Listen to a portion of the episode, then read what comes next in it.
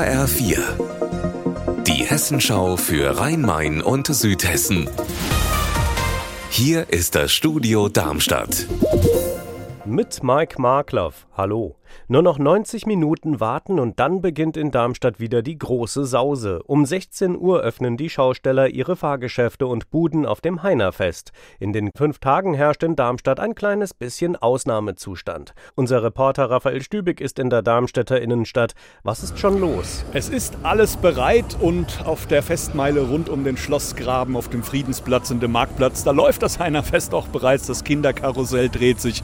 Die vielen Imbissstände haben schon geöffnet geöffnet. Die Leute sitzen hier schon und essen und trinken was. Also alles bereit für das 73. Darmstädter Heinerfest. Offizielle Eröffnung ist ja dann heute Abend um 18 Uhr mit dem Bierfassanstich. Die Premiere von Darmstadts neuem Oberbürgermeister Hanno Benz.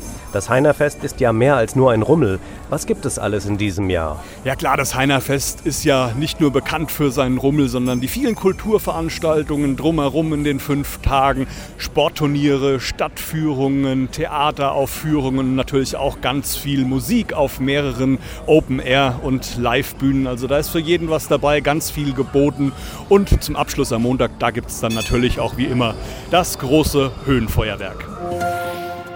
Vor drei Jahren war die Freude groß. Die Kreiskliniken Darmstadt-Dieburg eröffneten in Höchst im Odenwald erstmals eine Praxis außerhalb der Landkreisgrenzen, spezialisiert auf Geburtenhilfe und Gynäkologie.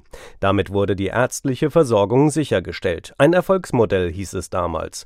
Wir haben auch darüber berichtet. Jetzt muss die Praxis schließen. Heiko Schneider, warum? Weil es einfach keinen Arzt gibt, keine Ärztin, der oder die dort arbeiten will, auch nicht als Angestellter. Genau das galt ja als Erfolgsmodell die Kreiskliniken betreiben die Praxis und stellen einen Arzt ein, sodass der kein Risiko hat mit einer eigenen Praxis, aber selbst dafür findet sich niemand.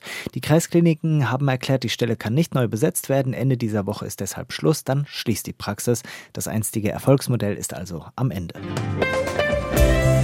Unser Wetter in Rhein-Main und Südhessen.